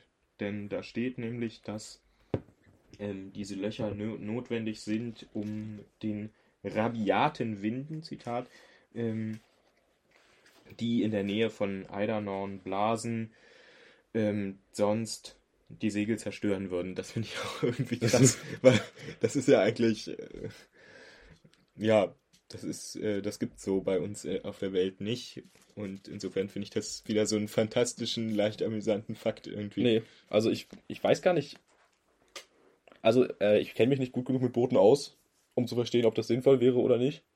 Ähm, ich denke mal, man würde dann einfach im, im echten Leben, in der Realität, würde man da einfach die Segel ähm, Einholen, ne? genau einholen, wieder runterlassen, äh, damit die eben nicht vom Wind zerstört werden. Insofern ist es interessant, dass hier in Zamonin eine andere Lösung gewählt wurde, die sehr viel lustiger aussieht. Ähm, ja, das stimmt. und ich glaube, das könnte sogar auch unsere Frage beantworten, warum der Zweimaster zu einem Dreimaster geworden ist. Ähm, weil ich mir gut vorstellen kann, dass Mörs zuerst das Kapitel, also die, das äh, Kapitel geschrieben hat, ähm, als ne, die Leseprobe, Hm? und dann erst gezeichnet hat und dann festgestellt hat, eigentlich möchte er einen Dreimaster zeichnen. Eigentlich sieht das Ah, ästhetisch ja, interessanter klar. aus. Cool, super. und dann hat er ja. das hier umgeschrieben, damit es natürlich passt. Ja. Das kann ich mir gut vorstellen. Ja. Genau. So, Mythenmetz schweift dann wieder sehr, sehr schön ab. Ähm, der hat schon wieder Todesvisionen und denkt an ähm, Leute, die sich, ähm, Nicht nur irgendwelche Leute. ja, stimmt, äh, wie heißen die? Almdruiden des Hutzengebirges, ähm, die sich an ihrem tausendsten Geburtstag, das ist jetzt ein Zitat, jodelnd in die Dämonenklamm stürzen. Und ja, äh, also er hat Todesfantasien eindeutig. Mal wieder. genau. Genau, er denkt dann später auch, dass. Ach Gott, was war denn hier? Genau, er sieht dann später einen Matrosen auf dem Schiff und der knotet etwas, das Mythenmetz wie ein äh, Galgenstrick erscheint. Also er. Ich Ja. weiß nicht, er ist sehr, sehr pessimistisch hier. Er kann irgendwie nicht. Genau. Er, er kann das nicht aushalten, das ist absurd. Also er hat praktisch gar keine Hoffnung, dass äh, das irgendwie gut werden wird. Genau, er, er erwartet schon, dass sie alle untergehen und ertrinken. Das ist. Genau, und dann äh, denkt er nochmal zurück dort ans Festland und wie schön es dort wäre, sich weit vom Meer wegzubegeben und so. Also es ist, ist richtig schön, ähm, ja, ich will nicht eigentlich. Ja, er, er will wirklich nicht. also es ist eigentlich kaum verständlich, warum er es dann letztendlich doch macht. Ja, bei, bei solchen Ängsten ist es wirklich komisch. Allerdings erwähnt hier auch, ähm, ne, als er dann er- erzählt oder beschreibt, er würde eigentlich lieber wieder nach Hause zur Lindwurmfeste gehen, ähm, erwähnt er hier die Hamuli-Map-Feierlichkeiten, vor denen er eigentlich geflohen ist. Was natürlich lustig ist, weil ähm, eine der ersten Sachen von Mythenmetz, die wir wieder bekommen hatten nach einer langen Pause, war ja das Buch Weihnachten auf der Lindwurmfeste, wo es genau um dieses Fest geht ähm, und welches Briefe enthält, auch von Mythenmetz an äh, ist nur ein Brief. Kiebitzer. Ach, Ach stimmt, es ist ja nur ein Brief, aber es ist ein sehr langer Brief, deswegen Ja, leicht zu verwechseln. Ähm, und ich denke mal, der wurde dann vor der Insel der tausend Leuchttürme oder vor den Briefen. steht da nicht sogar, dass er den auf Eidanon schreibt? Oh, das, oh, das kann gut sein. Moment, das sehe ich mal kurz nach. Ja, ich kann ja so lange erzählen, was jetzt weiter passiert. Genau. Mythenmetz, ähm, ja, malt sich also aus, wie schlimm alles ist. Doch dann, äh, ganz überraschend, ähm, ähm, geht es ihm plötzlich ganz, ganz äh, großartig auf dem Schiff. Er hat überhaupt keine Seekrank Seekrankheit, doch, so sagt man. Seekrankheit. Aber die hatte er von Anfang an nicht. Nee, hatte er eigentlich nicht. Er hat sich das ja alles nur eingebildet. Auf, war ja auch noch an Land, genau. Und es geht ihm dort auf dem äh, Schiff sehr gut. Er bezeichnet sich als geborenen Seemann, gesegnete Kreatur. Ähm, und dass er seefest sei, genau. Und, Genau, also plötzlich umfängt ihn diese Euphorie quasi. Plötzlich macht ihm das alles irgendwie Spaß. Er hat keine Angst mehr. Und das ist natürlich sehr, sehr spannend, einfach im Kontrast mit diesen ganzen Ängsten, die vorher Ja. dargestellt werden. also völlig aus der Luft kommt das plötzlich. Ja, er ist, also er scheint hier wirklich irgendwie sehr, sehr stark, seine Stimmung scheint sehr, sehr stark sich zu verändern. Ja. Was vielleicht noch eine Sache ist, die später als Charakter, Charaktereigenschaft für ihn im Buch interessant sein könnte. Mhm. Je nachdem, ob das wieder aufgegriffen wird. Ja. Ja. Ah, und ich sehe hier gerade tatsächlich, ja, ähm, Weihnachten auf der Lindwurmfeste, den Brief über Harmony Map, den hat er auf Eidanon geschrieben. Also muss, cool. genau, also muss das eigentlich, ja wahrscheinlich, es könnte sogar sein, ich könnte mir vorstellen, dass die Insel der tausend Leuchttürme den kompletten Besuch beschreibt auf Eidanon und dass er dann erwähnt, ich habe dir ja erzählt in einem Brief von Harmony Map. Das wäre Also das cool, quasi- wenn das vorkommen Genau, also dass quasi dieser Brief dann in der Zwisch in, dazwischen eingefügt wird. Allerdings nimmt er ja trotzdem an, dass Ben Kiebitzer weiß, was Harmony Map ist, denn er Mhm. beschreibt das hier hier. Insofern haben sie bestimmt schon mal vorher irgendwie drüber Briefe geschrieben. Ja. Das heißt, er hat vorher auch schon gejammert. Ja, und dann äh, kommt Sturm, sehr, sehr heftiger Sturm, und äh, Mythenbetz beschreibt, wie er der Einzige überhaupt noch ist, der äh, nicht ein Opfer der Seekrankheit ist und alle anderen, tatsächlich auch die Besatzung, sind nicht mehr in der Lage, sich ähm, äh, irgendwelche Aufgaben zu erledigen oder so, weil sie alle damit ähm, beschäftigt sind, ihren eigenen Körper nicht äh, Nicht stürzen zu lassen vom Schiff quasi. Genau, und ähm, die haben halt alle Seekrankheit und können überhaupt nichts mehr machen. Ja, es ist, es ist wirklich. Ist, hier wechselt die Stimmung sehr, sehr schnell Ja. in diesem Kapitel. Wir haben zuerst Mythenmetz Angst, dann wie er sich toll fühlt und dann plötzlich diesen schrecklichen Sturm, der wirklich auch weit beschrieben ist. Da würde ich gerne noch einen Satz vorlesen. Ich segelte auf einem Narrenschiff mit einer Besatzung, die sich angesichts einer fast aussichtslosen Lage als etwa so brauchbar erwies wie am Abend nach der Auszahlung der Heuer im Zustand der besinnungslosen Volltrunkenheit. das ist wieder so herrlich schön übertrieben. Ja, Das äh, liebe ich sehr. Ja, und ich frage mich auch wirklich hier, weil er weiterhin beschreibt, er selbst, er steht natürlich ne, da, er bleibt da stehen. Auch er meint natürlich, er, er hat kurz Fantasien davon, wie er dann, glaube ich, ans Steuer geht Mhm. und dann selbst ähm, sie aus dem Sturm hinausbringen, was er gibt natürlich selbst zu, dass er das nicht kann, weil er eben kein Seemann ist. Genau. Ähm, aber man merkt auf jeden Fall, dass er sich hier sehr, sehr toll findet. Genau. Und dementsprechend frage ich mich so ein bisschen, wie sehr hier Mythen jetzt übertrieben haben soll. Ja, wie sehr das alles so passiert ist dann in der Geschichte. Ja, genau. Ähm, dann wird noch beschrieben, dass das Schiff, die Quopet, wohl ein sehr, sehr äh, haltbares Schiff ist, denn der Sturm kann ihm nicht so viel anhaben und sie gehen auch nicht unter erstmal. Genau. Obwohl natürlich beschrieben wird, ähm, wie alles, was nicht, wie man so schön sagt, nied- und nagelfest ist, ähm, über Bord geht und so, genau. Aber Mythenmetz, ähm, aber Mythenmetz äh, ist weiterhin, ja, äh, guter Laune, weil er steht dort und er hat nichts und um ihn herum Er hat das, nichts. um ihn herum tobt das Chaos zwar, aber er selbst, Er steht da. genau. Und ähm, Er hat keine Angst. ja, genau. Er steht da, er kann nicht anders. Wir werden sehr viel zitieren. genau. Das wird großartig. Ja, genau. Und dann schreibt er nochmal, warum er da eigentlich ist. Weil er halt ähm, natürlich wieder von seiner Hypochondrie verursacht äh, einen äh, chronischen Husten hat ähm, und keinen Bücherstaub mehr riechen kann. Und das sei ein Problem, denn er liebe alte Bücher. Das finde ich sehr spannend, weil bis jetzt noch nie beschrieben wurde, dass er auch, ein, auch noch einmal gehustet hat, soweit ich weiß. genau. Das ist wieder so typisch. Ich bin mir wieder sehr unsicher, ob er überhaupt hustet oder ob er nicht gelegentlich einmal am Tag hustet und meint, er hätte jetzt eine schreckliche Allergie. Placebo Eidernorn. Placebo, Placebo Eidernorn für eine Placebo-Krankheit. Es, Genau. passt, es passt eigentlich. Ja, genau. Ähm, ja, dann schreibt er darüber, dass ja äh, auf Eidernorn so tolle Luft sein, so, sein soll, dass ähm, die Bewohner älter werden als der Rest der zamonischen Bevölkerung. Das steht hier. Genau. Genau. Und ähm, ja, er soll dort wohl zwei Monate bleiben, erfahren wir noch. Mal sehen, ob er die gesamte Zeit dort im Buch beschrieben wird, ob er früher geht. Oder ob, oder ob er länger bleibt. Das könnte natürlich auch sein, wissen wir ja nicht. Zwei Monate im Leben eines Lindwurms sind ja nichts. Genau. Und dann, ganz interessant, ich finde das eigentlich interessant, dass wir so eine Pause kriegen von der Handlung auf dem Schiff und jetzt erstmal Mythenmetz so innere Gedankengänge und Ja. so mitkriegen. Ja, es ist die Mythenmetze Abschweifung. Ja, quasi. schon. Die kennen wir ja vielleicht aus Ensel und Krete, einem relativ alten Mörs-Roman. Ich glaube, dem ältesten fast sogar oder zweitältesten. Nee, Captain, Captain Dauber war vorher. so. Ah ja, okay. Genau, aber das ist auch so. Er, äh, Mythenmetz tendiert zum Abschweifen, das merkt man auch in den anderen Büchern. Er beschreibt dann se seine Gefühlslage und plötzlich kommt er auf irgendwelche Sachen zu sprechen, die vor 100 Jahren passiert sind. Genau. Ja, und dann sch- beschreibt er halt kurz Eidernorn, also und was er dort eigentlich außer seiner Kur, weil er möchte nicht nur die Kur machen. Stimmt, er hat auch noch andere Ich glaube, Ziele. er sagt irgendwie, wie war das? Ähm, er fände es unmoralisch, sich einfach nur zu erholen. Das finde ich auch interessant. Das wirkt wieder so, irgendwie so ein bisschen, mh, ich bin ja der große Schriftsteller, ich kann natürlich jetzt hier nicht einfach sagen, ich würde nichts tun und mich nur erholen. Ich muss ja meiner Leserschaft auch etwas hier bringen. Genau, ja. Ja, das ist mal wieder typisch auf jeden Fall. Genau. Es seien wohl 111 Leuchttürme auf Eidernorn, die zwar die Insel der 1000 Leuchttürme genannt würde, aber es seien nur 111.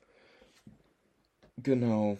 Genau, es geht nämlich, es geht nämlich unter anderem darum, dass er die Architektur der Leuchttürme studieren möchte. Ach ja, natürlich. Das sollten wir vielleicht Die Leuchttürme. Vielleicht beschreiben wir noch mal kurz jetzt einmal so ungefähr, was da ist mit diesen Leuchttürmen, weil das haben wir, glaube ich, noch gar nicht so erklärt bis jetzt. Ja, also es gibt halt extrem viele Leuchttürme. Das ist halt, naja, Es halt wie so eine Insel, ne? So eine Nordseeinsel. Wie groß sind die halt, ne? Also wir haben keine Legende, ich glaube, wir haben keine Legende auf der Karte, deswegen können wir das gar nicht sagen. Die sind jetzt nicht äh, Grönland groß, ähm, sondern halt eher so eine, so eine Urlaubsinsel halt. Und dafür haben wir hier schon sehr, sehr viele Leuchttürme. Es sind, wie eben gesagt, 111 Leuchttürme, nicht 1000, wie das äh, Buch eventuell Verspricht. suggeriert. Es sind 111, aber diese sind anscheinend laut Mythenmetz sehr, sehr, ähm, sehr, sehr speziell, sehr, sehr besonders mit verschiedenen Leuchtmitteln und Leuchteffekten. Da gibt es bestimmt auch einen langen Absatz zu. Ja, ja, richtig. Und Faricustus de Bong wird erwähnt. Ja, Und mit sein- seinem Reiseführer. Ich finde das so herrlich. Ja, es ist gut. Ich hoffe, der kommt öfters auch vor mit irgendwelchen Zitaten. Ja, Genau. das Äh, ist jedes Mal irgendwie, äh, denke ich immer, ah, Farikus aus dem Bong und da muss ich lachen, weil der Name so lustig ist. ja, also, äh, das muss, eigentlich muss es auch ein Anagramm sein, oder? Das ist mal ja. Haus- Hausaufgabe fürs nächste Mal. Wir gucken mal, ob wir da was rausfinden können. Genau. Genau, dann beschreibt er, er möchte auch die Leuchtturmwärter über ihre Berufserfahrungen aushorchen. Ja, genau. Und Das interessiert mich natürlich auch. erzählt dann, was er in dem Reiseführer alles über die Leuchttürme gelesen habe und über die Eidanorner Pharo-Technologie. Genau, die Ähm, kam ja, die kam ja ganz am Anfang schon vor in Ja, diesem dazu Zitat. gleich. Ähm, ach, stimmt, genau, ja. Und dann schreibt er über die ähm, ja, äh, kulturelle, würde ich sagen, Bedeutung von Leuchttürmen. Er sagt, ähm, sie seien ähm, Festungen der Einsamkeit, Extremste aller Außenposten der Zivilisation. romantische und metaphorisch aufgeladene Gebäude und Genau. erinnerten an den Elfenbeinturm des Schriftstellers. Genau, also er hat Also er romantisiert sehr, sehr stark, Ja, finde ich. natürlich, das ist ja Mythenmetz, ne? Genau. Aber das ist auch sehr spannend, weil er natürlich hier auch so ein bisschen literarisches, äh, literarische Forschung vielleicht betreiben möchte. Ja. Womit wir wieder bei Mörs und Lovecraft wären. Aber Ja, da, dazu, genau. dazu später. Und dann wird auch Ojan Golgo van Fonteweg äh, erwähnt. Ja, und der große Name, ne? Ähm, genau. Der Platzhirsch der zermonischen Literatur. Hm, ich glaube, das? so bezeichnet er ihn. Oder, nee, jemand anders bezeichnet ihn auch so. Naja. Ich glaube, es war Mythenmetz, der ihn so bezeichnete. Ja. Sehen, sehen wir mal, ne? Ist ja jetzt auch nicht. Denn, wie wir ja wissen, Ojan Golgo van Fonteweg ist ein Anagramm zu. Äh, Johann Wolfgang von Goethe. genau. Wobei das von ist, glaube ich, gar nicht. Keine Ahnung. Nee, da ist ja kein V drin. Ja, Van. Van Fonteweg. ich, das ist ein F. Nein, nein, nein. Oh, okay, also vielleicht doch. Vielleicht auch nicht. Ja. Wir, wir, sehen mal. Genau. Ja, Goethe muss ja. kennt man ja, ne? Ist bekannt. Ja, eventuell, ne? It is known. Genau. Genau, den Und kennt man. Dann, ähm, genau, der habe auch was zu Leuchtturmen gesagt. Was hat er denn gesagt? Ähm, ah ja, er habe sie äh, als Bollwerke der Lebensrettung in Sonetten besungen. Und dann äh, stellt sich Mythenmetz vor, ähm, was äh, Giebitzer dann ähm, dazu sagen würde, dass äh, äh, Fonteweg äh, etwas zu Leuchttürmen geschrieben habe. Ähm, und Hat- das finde ich sehr, sehr schön, das würde ich gern, gern vorlesen. Da schreibt er nämlich, kein Wunder, wirst du sagen, dieser notorische Schwätzer hat ja auch zu allem anderen seinen klassischen Senf dazugegeben. Wie könnten da die Leuchttürme fehlen? das finde ich schon sehr lustig. Ja, Mythen, ich finde es toll, dass Mythenmetz äh, seinen Leser, oder in diesem Fall halt, ne, Ben Giebitzer, der ist ja eigentlich der Leser, so direkt anspricht. Das macht immer, ist immer lustig. Ja, genau. das liest sich gut. Ansonsten hier äh, Stadt der träumenden Bücher Labyrinth sind ja auch praktisch so ein bisschen Tagebucheinträglich. Genau, ja, da- also meine lieben Freunde schreibt er ja genau, da da, da tut er das so. gleiche mit der tatsächlichen Leserschaft, weil das ja auch in Zamonien fertig geschriebene Romane sind. Genau, ja. Ja, und dann sagt er, sein Dichtpate, Dancelot von Silbendrechsler, den kennen wir auch aus der Stadt der träumenden Bücher, Also, er wurde erwähnt. genau. Ähm, der habe ihm schon, als er ganz jung gewesen sei, empfohlen, nach Eidanorn zu reisen, obwohl er selbst niemals dort war, wie gleich aufgelöst wird. Ähm, Das denn dort werde er hauptsächlich verstörende und beängstigende Dinge lernen. das finde ich sehr, sehr schön. Ähm, das ist auch wieder praktisch wieder irgendwie Grund, dass Mythenmetz dort nicht hingehen sollte. Ja, aber anscheinend hat, ich weiß nicht, das war anscheinend kein Argument für Mythenmetz. Nee. Und äh, hier, ähm, Danzelot beschreibt dann aber auch, dass äh, Eidenorn der Ort in Zamonien wäre, wo man dem Orm am nächsten ist. Das Orm ist ja diese mystische literarische Kraft. Ja, also praktisch, ja, wie, wie, also Fleisch, nicht Fleisch geworden. Fleisch. Fleisch. ja, diese, die, die ganze künstlerische, Schöpferische Kraft praktisch. schöpferische Kraft, genau, das, ja, der, der der literarischen Liter- der Menschen. Literatur, ja. Oder halt Lindwürmer in diesem Fall.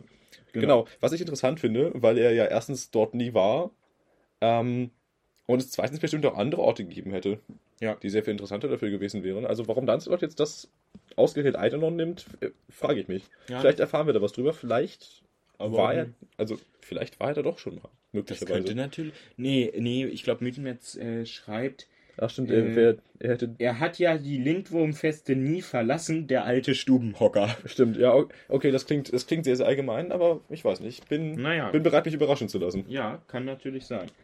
Und dann wird angeteasert, wie auch, glaube ich, schon vielleicht in diesem, anstatt eines Vorworts, sprechende Grabmale und die Stadt ohne Türen. Das klingt natürlich sehr mysteriös. Ja, da bin ich echt gespannt, äh, was da draus werden soll. Da, das wird auch in Kapitel 2 noch nicht weiter nee, erläutert. nee, genau. Okay. Das hat, soweit hatten wir ja schon gelesen, genau, aber Also das sind Mysterien für später. genau. Und dann, dann sind wir plötzlich wieder in der Gegenwart. Genau, es geht endlich weiter mit der Geschichte. Genau. ähm, ja, das Schiff äh, schlingert weiter durch die aufgewühlte See. Durch das Meer. Der Sturm tobt weiter. Ähm, die Zustände an Bord hatten sich dramatisch verschlimmert, schreibt Mittenmetz. Noch mehr. Ähm, genau. Und schreibt dann vom Charkodil. Das ist wirklich. Genau, und da gibt es auch eine Illustration zu. Das Charkodil ist wirklich, ja, ein Krokodil im Grunde mit dem Kopf eines Hais und der Rückenflosse eines Hais. Genau. Ja, wieder, ty wieder typisch zamonisch irgendwie. Äh, hier wird ja auch beschrieben, dann ist eine Anmerkung des Übersetzers, äh, dass sie ähm, praktisch überall vorkommen, in Küstengewässern, auf hoher See und auch an Land. das ist, ja, also. Ja, also praktisch die ultimative äh, ja, Fisch-Reptil-Kombination. Ja, wobei, also ganz, ich, ich weiß nicht, ob das an Mythenmetz Also hier steht Zeichenstil- amphibische Raubtiere, also sind wohl Also, Amphibien. Ja, Fische, ja klar. Haie sind ja Fische, ne? Krokodile, Fische, Reptilien. Ich glaube nicht, das wären Wale. genau. Ähm, ja, ich weiß nicht, also ich weiß nicht, ob das jetzt in der Illustration liegt. Ich finde, das sieht nicht, nicht so super aus hier. Also ich finde, man sieht sehr, sehr stark, dass es wirklich einfach der Körper eines Krokodils ist, halt dann Ja, mit, stimmt schon. mit dem Haikopf. Ich finde, da sieht man einen sehr, sehr starken Unterschied. Ähm, und auch der Name Sharkodil gefällt mir jetzt nicht so sehr, weil halt Shark, Englisch Hai. Ich weiß nicht, das ist so, so untypisch für Mörs, dass er Sich Äh, nicht irgendwas Neues ausgedacht hat, genau. sondern eher so eine ziemlich plumpe Kombination von zwei Dingen, die es schon gibt. ja, also so könnte man sagen, ja, kann also ich, ich, ich finde, es ist nicht so sehe ich den Punkt. außerweltlich wie so viele, es ist nicht so kreativ wie viele andere Sachen, die Ja. Hier hat. Ich weiß nicht. Ja. Es hat ja aber auch nur Sache. einen sehr kurzen Auftritt. Genau, es ist ja wirklich nur für drei Einen Sätze. Satz. Ein Satz, ein Satz nur. Für einen Satz ist es. Stimmt. Genau. Es ist wirklich ein Satz, es ist toll. Deshalb wollen wir jetzt auch mal äh, weitermachen. Vorankommen. Wir verzetteln uns. Genau, es Genau. blitzt, Rettungsboot kaputt. Genau. Äh, Mythenmetz, äh, ähm, Mythenmetz verzweifelt und äh, Ja, und dann kommt eigentlich schon. dann, dann wird es großartig. Ja, das, ah, das müsste man eigentlich als Film sehen. Ja, weil dann äh, lacht er aus Verzweiflung hoch und wahnsinnig auf. Und in dem, Moment, endlich. sieht er den ersten Strahl. Es ist, äh, das klingt bescheuert. sieht er den ersten Lichtstrahl. Ähm, durch die schwarzen Wolken hindurch. Und er verkürzt sich und verlängert sich. Und er bemerkt, es ist ein Leuchtturm. Hm, Und dann natürlich einer von Eidernauts Leuchttürmen. genau. Das müssen wir natürlich annehmen. Und dann sieht er immer mehr von diesen Leuchttürmen, immer mehr Licht, das hier pulsiert. Hier, Moment, hier. Dazwischen pulsierten Flecken in Gelb, Blau und Grün, die vielleicht von weiter entfernten Türmen stammten. Blendend helle Säulen, die aussahen wie erstarrte Blitze, schwankten durch Gischt und Wolken hin und her. Glühende Kugeln stiegen auf wie Ballone und sanken dann langsam erlöschend wieder herab. Also, es geht noch etwas weiter. Es ist Ja. wirklich eine tolle Beschreibung von diesen verschiedenen Leuchttürmen. ja, lest das auf jeden Fall. Lest das Buch über das Verena. Es ist, ja, es, Ja. Empf es empfiehlt sich. Klar, also gerade die Beschreibungen sind immer, also Mythenmetz, sage ich jetzt mal, kann so, so toll, so toll metaphorisch, fantastisch, vergleichend beschreiben, dass man es sich immer so bildlich vorstellen kann, als wäre man selbst dort. Das finde ich Ja, ist eine das große ist- Stärke. Das ist oft sehr stark, ja. Genau. Genau, und hier, ne, äh, wir hatten ja schon über die Leuchttürme gesprochen. Und wie gesagt, die sind doch alle anscheinend unterschiedlich, soweit ich weiß. Genau. Die sollen alle wirklich komplett einzigartig sein und die versuchen dann auch, die Leuchtturmwärter versuchen dann auch, die besonders interessant zu machen, eben mit diesen verschiedenen Ja. Methoden. Jetzt schreibt Mythenmetz, äh, schreibt, sage ich, äh, schweift Mythenmetz auch wieder ab. Ach, stimmt, ja. Genau, und erzählt erstmal, was er über die Leuchttürme schon gelesen hat. Genau, er beschreibt hier genau das. Diese verschiedenen Methoden. Feuerwerksraketen, Genau. brennbare Flüssigkeiten in Glaskugeln. Genau. Katapulte. Lustig ist vielleicht auch noch, die Leuchtfeuerwerkerei ist ähm, in Eidernorn eine Kunstform. Ja, Also, das ist wieder so herrlich übertrieben, wie wir das ja, kennen. es ist. Ja, Er, er, er schreibt es wirklich schön genau, blumig und fantastisch. Es ist super. genau. Und dann sagt er, es sah sogar so aus, als würde dieser mächtige Lichtzauber das schlimme Unwetter vertreiben. Genau, ja. Und der Sturm lässt halt nach. Ja, jetzt wird es eigentlich wieder langweilig. Genau. Und, und er schreibt auch von einer Zitat Wunderheilung, ähm, die ja die ganze Besatzung des Schiffes praktisch irgendwie ereilt, weil die, sobald sie die Leuchttürme sehen, ähm, geht es ihnen irgendwie wieder gut und Sie sie, können können, wieder äh, Ihnen Aufgaben nachgehen. genau und das Schiff- führen. Genau. Genau, dann fand ich richtig, richtig lustig. ja. die präzisen nautischen Befehle des, äh, ähm, des Kapitäns, Genau, die, die, die Mythenmetz die- wiedergibt. Also er, er, er schreibt oder so ähnlich, also es ist nicht exakt so vermutlich, weil es ist leichter Unsinn. weil er halt keine Ahnung von Seefahrerei hat. Was auch wieder irgendwie, das ist ja auch irgendwie immer so ähm, paradox eigentlich. Man denkt immer, oh, er ist der große Schriftsteller, er ist so intelligent, er weiß so viel. Und dann hat er überhaupt Ja, keine genau, Ahnung eigentlich, davon. eigentlich weiß er wirklich wenig. Genau. Möchtest du das mal kurz vorlesen, vielleicht die Ja. Stelle einfach? Der Kapitän lief wieder hoch erhobenen Hauptes herum und bellte in dieser absurden Seemannssprache selbstbewusst seine präzisen nautischen Befehle, die von der Mannschaft schnurstracks umgesetzt wurden. Fockmast brassen, Klüver Kiel holen, Topgasten verklöten oder so ähnlich. Und äh, das, also es ist, wenn man sich, wenn man so ein bisschen was weiß über diese Art von Sprache, es ist, es ist Unsinn. Also Kiel holen ist natürlich eine eher eine Methode der Bestrafung. Genau. Äh, weiß man vielleicht, bei denen dann ähm, aufsässige Seeleute an ein Seil gebunden und unter dem Schiff hindurchgezogen wurden. Was nicht sehr tödlich endete, weil das wirklich brutal war. Genau, weil unten am Schiff sind ja, haben sich ja, da ist ja nicht einfach nur das glatte Holz irgendwie, sondern da haben sich ja, ja Seepocken. See, Seepocken und Muscheln und Ja, so. die sind oft scharf, also. Genau, und natürlich, wenn man dann eine längere Zeit unter Wasser ist, ist das auch nicht besonders gesund. Also das hat nichts mit der Realität zu tun. Nee. Es ist, es ist toll, aber man gleichzeitig, ich mag, ich, ich finde diese Art von Sprache total super. Und natürlich das Altern an der Platte dann im nächsten Kapitel. Es wird, es Ja. wird toll, da Ja. freuen wir uns sehr drauf. Genau. Auf jeden Fall. Also, Ja, Das, das, das wird toll. Genau, und das ist diese Stelle. Oder so ähnlich. Ja, und, äh, ne? Und dann fahren sie halt los und sie fahren weiter. Ja, und dann, genau, dann geht's weiter. Dann beschreibt er, wie sie jetzt anlegen wollen. Genau, Das- eigentlich, genau, ähm, anders als geplant, schreibt er hier, äh, legen sie jetzt in Kleinhafing an, was ja, wie wir von Anfang an, also vom Anfang des Kapitels schon wissen, weil der Briefkopf aus Kleinhafing ist, ähm, dann Stimmt, tatsächlich ja. der Ort ist, wo sie sind, wo, wo, äh, von wo Mythmetz dann hier den Brief schreibt. Äh, schreibt er, sie würden da außerplanmäßig hinfahren? Schreibt er, wo sie eigentlich Nach ankommen? Eidergard, glaube ich, Eidergard. sagt er, der Hauptstadt Genau, der Insel. die große Stadt. Die tatsächlich gar nicht, also die ist schon ein ganzes Stück weit weg. Sieht man hier auf der Karte, so da müssten sie noch einmal quasi um ein gutes Stück der Insel herumfahren. Genau, mit dem Schiff jetzt. Also, über Ja. die Insel hinweg ist es nicht so weit, aber halt. Mit dem Schiff außenrum dauert länger und er schreibt auch hier, es wäre sehr gefährlich aus verschiedenen Gründen. Der Öresund. Genau. Dazu kann ich noch was sagen.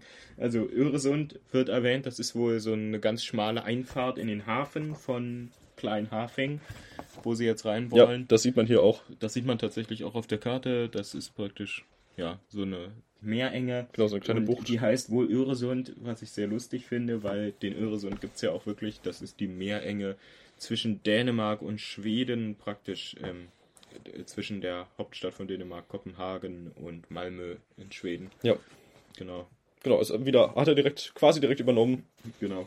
Es, es, es ist lustig. man- Also, gerade, ich finde auch gerade diese ganzen Sachen, die er, diese ganzen Wörter, die er der realen Welt entnimmt, ähm, ist die Immersion nochmal viel stärker. In diese ganze Seemannssache. Weil ich finde, das ist sehr, sehr ikonisch. Diese Seemannsbegriffe, die man hat. Und natürlich auch hier platt, wie gesagt im zweiten Brief. Das sind einfach Sachen, die kann man schwer weglassen. Ja, richtig, richtig. Und eine ganz andere Sache, die mir gerade aufgefallen ist. Anscheinend führt von Kleinhafing oder von der Meerenge da ein Kanal ähm, bis auf die andere Seite von Eidernorn. In den Hafen von Eidergard, ne? Ich, ich würde es fast annehmen. Genau, die, die dunklen Flächen sind Städte ja, also bis in den Hafen von Eidergard. Ja. Das heißt, ich, ich frage mich gerade, warum konnten sie nicht da durchfahren? Das wird im zweiten Kapitel wird das, wird das Ach noch das wird erwähnt. thematisiert. Da können wir dann noch, können wir dann drauf zu sprechen kommen. Cliffhanger. Genau, und das ist wohl sehr, sehr schwierig, dort in den Hafen zu fahren, im kleinen Hafing. Das beschreibt er auch hier super. dass sie das dreimal wohl äh, versuchen müssen, bis es, bis es klappt. Und Genau. Und ähm, ja, und dann kommt noch eine sehr Ah, schöne Gott. Stelle. Ah, Denn- Mythenmetz. Ich zitiere mal. Der Kapitän der Quopet, also kurz bevor ich endlich von Bord gehen konnte, trat der Kapitän der Quopet an mich heran und erklärte mir beinahe feierlich, dass er noch nie einen solchen Seegang erlebt habe, obwohl er diese Strecke seit 278 Jahren befahre. Kein einziges Mal. Ob ich eventuell erwöge, eine Laufbahn in der freien Seefahrt anzustreben, denn ich sei ja offensichtlich zu diesem Zweck hergestellt worden. Das, also es ist erstmal, finde ich, sehr, sehr lustig, weil der Kapitän höchstwahrscheinlich natürlich nicht so spricht. Der wird wahrscheinlich auch das eine oder andere Platz sprechen oder irgendeine andere Version von Seemannssprache. Deswegen stelle ich mir gerade gerne vor, wie er, wie er das dann wohl wirklich gesagt hat. Und Mythenmetz beschreibt es natürlich wieder auf so eine, eine blumige Art und Weise, auf diese formelle Weise. Das ist ganz lustig. Ja, genau. Und natürlich, ich, also, das klingt auch wieder sehr so, als hätte Mythenmetz da ein bisschen hinzugedichtet, ein bisschen die Wahrheit vielleicht verstärkt. Ja, genau. Das ist wieder selbstbeweihräuchernd. Es ist Und tatsächlich äh, ist dann noch eine Moby Dick-Referenz dort an dieser Uhu. Stelle. Das ist ganz cool. Denn ähm, äh, er würde, wo war das? Äh, ein zwölfter Teil der jährlichen Einkünfte des Fährgeschäftes sei mir garantiert, schreibt Mittenmetz. Ähm, und äh, das ist tatsächlich auch, also auch in Moby Dick, der ich als Ela Ismail ähm, verhandelt auch mit dem Kapitän ähm, des Schiffes, auf dem er anheuert und der ähm, verspricht ihm auch, beziehungsweise genau, da geht es auch um den zwölften Teil der jährlichen Einkünfte bei deren Verhandlungen. ich finde, das klingt gerade noch sehr, sehr viel. Ja, also schon. die Einkünfte, irgendwie, ich weiß nicht, das, das, also die Einkünfte sind dann ja wahrscheinlich alles, was sie einnehmen, nicht einfach nur das, was noch übrig bleibt, nachdem der Rest der Besatzung das, äh, seinen Anteil bekommen hat. Hm. Ähm, also ein Zwölftel, ich meine, wie viele Leute sind denn auf dem Schiff? Wenn jeder ein Zwölftel bekommen würde, dann, keine Ahnung, dann wären es ja zwölf Leute und der Kapitän wäre ja wahrscheinlich extra. ja, schon. Also, ich, ich weiß nicht, das, Genau, ja, fra- frage ich mich einfach. genau. Ich weiß nicht, wie ich das erklären soll. Dann Mittenmetz. Aber ich musste das verlockende Angebot natürlich höflich, denk, äh, höflich ablehnen. Oh Gott, er ist wieder. Oh, er, er, oh Gott, er hat schon sehr, sehr viel Selbstvertrauen, Ja, sehr viel Selbstbewusstsein. Das ist. Genau. Und er ist dann aber auch stolz auf sich selbst wohl, ähm, dass Genau. er das alles so gut überstanden hat jetzt die Reise, weil das lässt sich ja jetzt nicht mehr leugnen, Jetzt hat er es geschafft. dass es ihm tatsächlich gar nicht so schlecht ging dabei. Genau. Dann sagt er noch, er hat sich eine Pension gesucht dort. in- Genau. In der Nacht übrigens. Er, er schreibt, der Boden schwankte noch unter meinen Füßen, als Ja. ich an die Tür der erstbesten Pension pochte. Das wird auch im nächsten Kapitel noch etwas aufgegriffen. Das ist auch dann auch sehr lustig. Ich Genau. mich schon darauf. Das kennt man natürlich auch, wenn man für längere Zeit auf dem Boot war dann und Seegang hatte. Dann bleibt das oft noch eine Weile so. Genau. Oder vielleicht auch vom Schlittschuhlaufen. Ich weiß nicht, ob, ihr, ob du das kennst. Aber wenn nach dem Schlittschuhlaufen, so als kleines Kind, Ich erinnere mich noch, äh, ähm, als ich mit dem Nachtzug gefahren bin. Da, Ach, stimmt. Genau, da, ähm, ja, der da war dann am nächsten Tag, ja, hat der Boden dann immer noch unter mir so ein bisschen teilweise geschwankt, weil so ein Zug auf den Schienen, der schwankt ja auch. Oh, der Nachtzug war super. Ja, genau. Genau, Ja, und dann da, schreibst du ich gerne noch den letzten Satz Ach so, ja, klar. vorlesen. Aha. Genau. Da ich immer noch ziemlich aufgekratzt von den Ereignissen war und auch das dringende Bedürfnis verspürte, sie schriftlich zu fixieren, habe ich diesen Brief an dich geschrieben, bevor ich nun endlich ins Bett falle. Das finde ich sehr, sehr schön. Also dann kommt noch Ahoi, dein offensichtlich seefester Hildegunst. Ähm, und das, das finde ich irgendwie sehr, sehr schön, weil das uns so im Hier und Jetzt ankommen lässt. Mhm. Und dann ist man auch so richtig bei Mythenmetz. Genau, Praktisch so mit ihm gemeinsam hat man das jetzt so erlebt. Ja, man hat das erlebt. Man hat jetzt diesen ersten Tag und jetzt, kann, jetzt ist erstmal Pause. Genau. Ja, das ist, das ist eigentlich ganz nett so. Wobei ich mich jetzt auch frage, also der Brief ist ja jetzt nicht kurz. Das sind. Nee.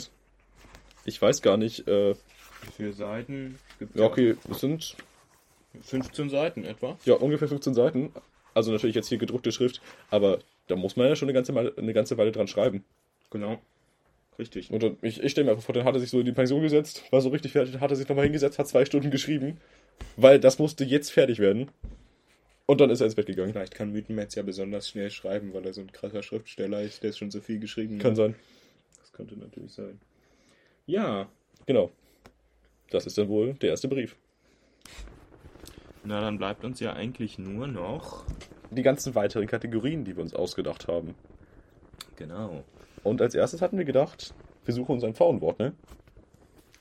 Also die Idee war, die Pfauenwörter kennt ihr vielleicht aus Prinzessin Insomnia, einem anderen Mörs-Roman, ähm, wo die Prinzessin Insomnia, der titelgebende Charakter, sich eben äh, Wörter aussucht, die sie kennt. Ja, oft auch ja ausgedachte Wörter, ne? Genau, teilweise von Mörs ausgedachte, aber ich glaube keine selbst. Nee, teilweise gibt's, also manche Wörter sind auch wirklich existent. Ja klar, aber denkt sie sich auch selbst. Ist ja auch egal, ne? Ja, also die sucht sie sich immer aus einem Wörterbuch raus und so wollten wir das irgendwie auch machen. Genau, schöne Wörter, lustige Wörter, Wörter, die uns einfach gefallen, die Wörter, uns die ansprechen. außergewöhnlich sind. Genau. Das alles. Genau, und unser heutiges Frauenwort ist eins meiner Lieblingswörter. Kavenzmann. Und wir dachten, wir erzählen jetzt noch ein bisschen was dazu, weil einfach nur das Wort hören ist ja langweilig. genau, das Wort Kavenzmann ist seit dem 19. Jahrhundert belegt. Ähm, und genau, es wird äh, allgemein be äh, benutzt, um ein besonders großes Objekt zu beschreiben. Irgendetwas sehr Großes, was weiß ich, ne? Ja, das Ein kann ja alles großes, großes. Gebäude, ein großer Apfel. Oft auch, glaube ich, was, was sich bewegt irgendwie so. Also etwas sehr Großes, was sich bewegt. Also, Okay, vielleicht so ein großes Schiff. ja, ein großes Schiff, aber auch vielleicht irgendwie große Meerestiere oder sowas. Also, Ja, Tiere, da passt es, glaube ich, sehr, sehr gut. Genau, so ein Wal zum Beispiel oder so. Oh, das ist aber ein Kavenzmann. Das ist Ja. einfach ein tolles Wort, ne? Ähm, genau, und in der Seemannssprache bedeutet es dann eigentlich eine besonders hohe Welle. Genau, das ist da dann relativ- relativ eindeutig. Genau, es ist ziemlich festgelegt, ja. Ähm, und das hat seine Ursprünge eventuell, ähm, jetzt wird's kompliziert, ähm, von in Konventen lebende Mönche. Konvente sind, ähm, Gott, ich bin sehr vorbereitet, ne? ich lese das gerade hier nicht aus Wikipedia ab. Ähm, ein Konvent ist eine Niederlassung einer Ordensgemeinschaft, die aus weiblichen oder männlichen Ordensleuten besteht. Also, ne, wie, ja, fast wie ein Kloster, oder? Ja, Mönche, Nonnen oder eine Abtei. Genau. Sowas in der Richtung. Ähm, genau, und dann Konvent, Konventsmann, also eine Person, ein Mönch, der da eventuell lebt. Und die stellte man sich anscheinend als besonders dick vor, weil ne, die Mönche, die hatten ja immer ganz gut zu essen, so tendenziell damals. Genau, die Bauern mussten ja mal den Zehnten Mhm. leisten. Genau. Deswegen waren die Mönche immer ganz gut dabei und die hat man sich dann eher dick vorgestellt und dementsprechend auch groß. Da konnte man sagen, ja, das ist aber ein Konventsmann und dann vielleicht auch Kaventsmann. Genau, das klingt ja recht ähnlich. Das hat sich dann vielleicht sprachlich einfach so verschliffen, ne? Ja, das kann gut sein. Ja, und wie gesagt, ich finde, das Wort klingt einfach lustig. Das benutzt, äh, benutzt man immer gerne. Genau, auch wenn es dafür ja leider im Alltag nicht so viele Gelegenheiten gibt Nee. und man vielleicht mal komisch angeguckt wird. Das wird, glaube ich, bei den meisten unserer Pornwörter so sein. Nun ja. Genau, das ist der Konventsmann, ne? Ja, vielen Dank für die Vorstellung. Immer gerne. Es war mir eine Freude. Sie war sehr gut vorbereitet, wie gesagt. Nächste Woche bist du dran. Ja, da überlege ich mir dann was Interessantes. Wundervoll. So, was haben wir denn jetzt noch auf dem Zettel? Ja, äh, unsere allgemeinen Interessen, glaube ich, wären ganz interessant. Was beschäftigt uns gerade thematisch? Auch jetzt nicht so Mythenmetz oder Mörs adjacent. Einfach allgemein. Was, Ja. was liest du denn zum Beispiel gerade? Äh, ich habe gerade angefangen vor ein paar Tagen äh, ein sehr bekanntes Buch zu lesen, nämlich äh, Jane Eyre von Charlotte Bronte. Zumindest vermute ich, dass man ihren Namen so ausspricht. Eine britische Autorin im 19. Jahrhundert. Ähm, genau, und das ist ja wohl einer der bekanntesten englischen Romane. Es geht darum, dass ein junges Mädchen, die ist am Anfang zehn, äh, ohne Eltern aufwächst in einem Herrenhaus, äh, wo alle immer böse zu ihr sind.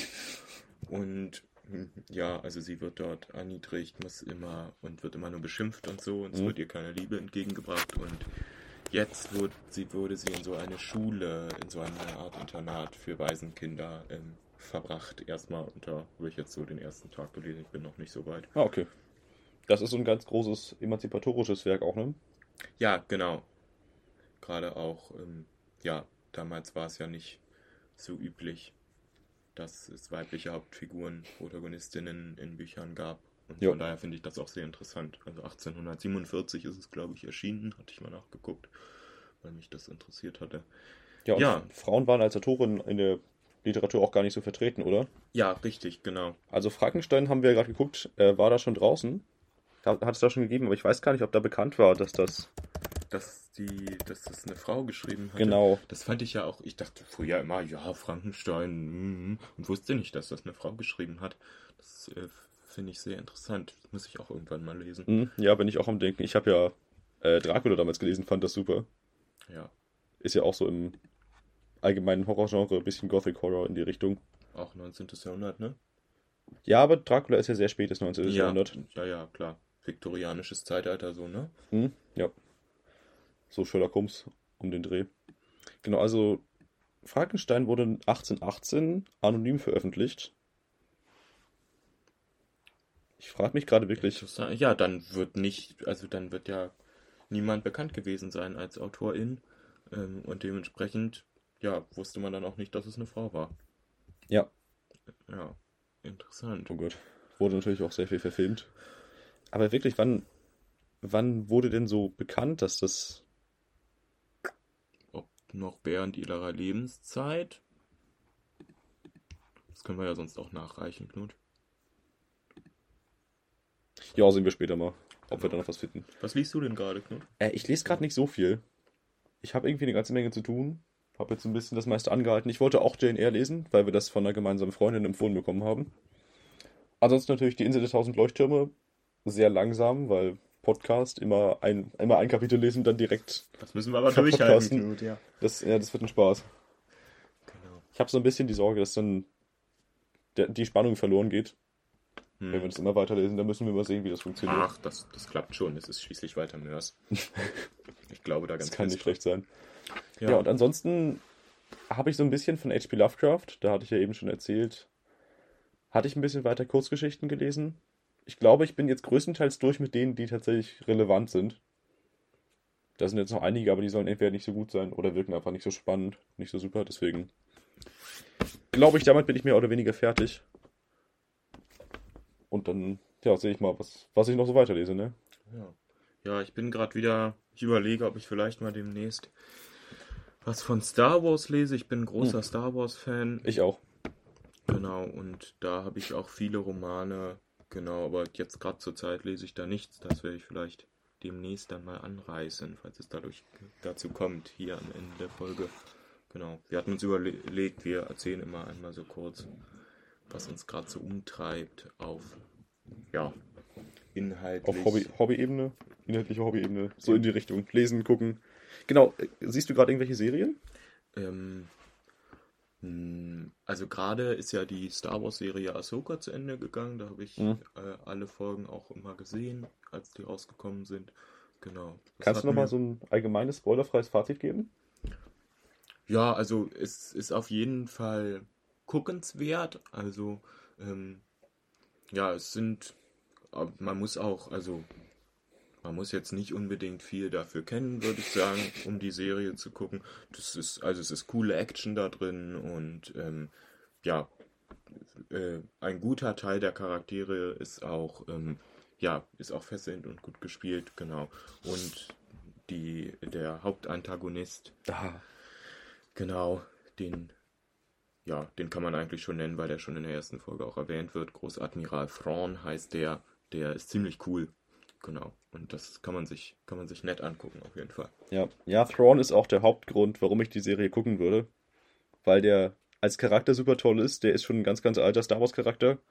Ähm, Und jetzt halt erstmals äh, von einem echten Schauspieler gespielt, nicht nur im Roman oder in einer Animationsserie. genau. Und das war ganz cool eigentlich, das zu sehen, endlich mal. Ja, ich bin mit dem Design nicht so ganz zufrieden, aber der Schauspieler ist großartig.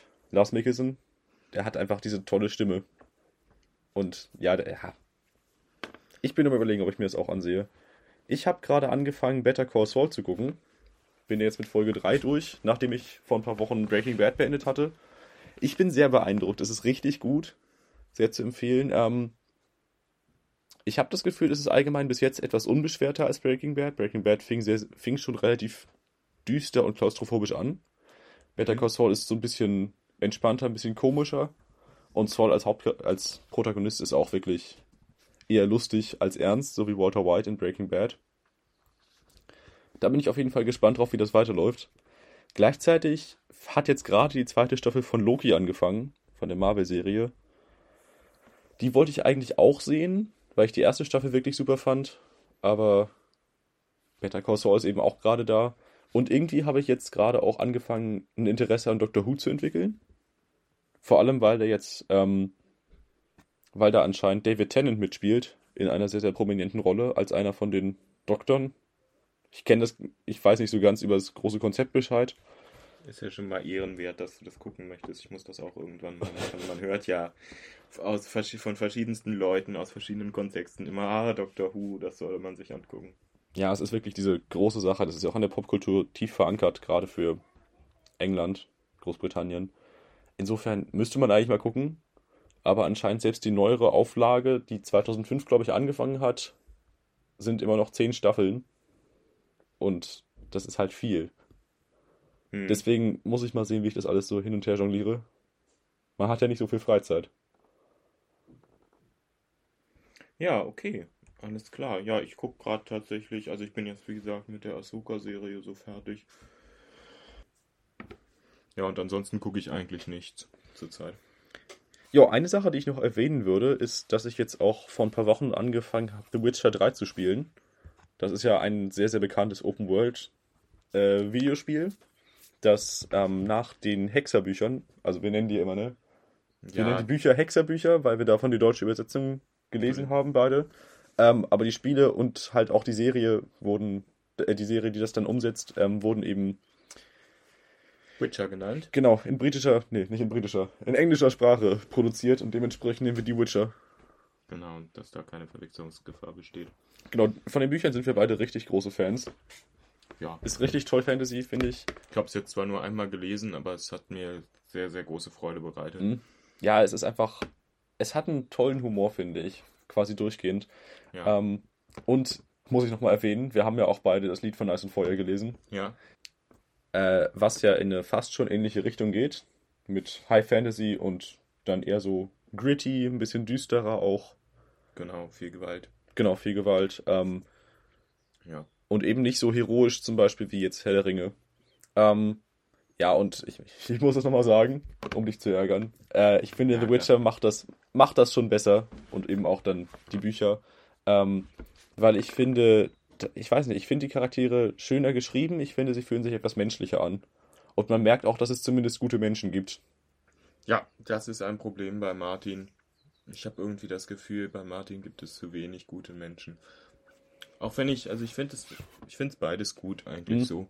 Es ist halt sehr, sehr unterschiedlich. Deshalb finde ich, ist es nicht so einfach, das zu vergleichen. Ja. Genau. Ja, klar, es gibt viele Unterschiede. Das war jetzt auch kein alles, alles umfassender Vergleich, aber genau. ich finde es schon besser. Na dann, Ja, ich glaube, dann sind wir kommen fertig. wir, ne? zum, kommen wir zum Ende. Okay. Genau. Ja, dann bleibt uns ja eigentlich nur noch zu sagen, vielen, vielen Dank, dass ihr uns zugehört habt, wenn ihr uns zugehört habt. hier Auf jeden Fall. Ende. Wir freuen uns über jede Person, die zuhört. Genau. Ich hoffe, wir haben euch ein bisschen Freude bereitet. Genau. Und dann, Ja, wir wollen das fortsetzen, ne? genau, Wir machen das weiter. werden wir. Mal sehen, wie oft es dazu kommt. Das schauen wir, je nachdem, wie wir das hinkriegen. Ja, Ja, mehrmals im Monat wäre eigentlich ganz gut, glaube ja ich. das ist, glaube ich, ein gutes Ziel. Genau. Schauen wir mal, wie sich das so entwickelt. Jo, auf jeden Fall. Dann Nochmal vielen Dank und bis zum nächsten Brief. genau. Tschüss.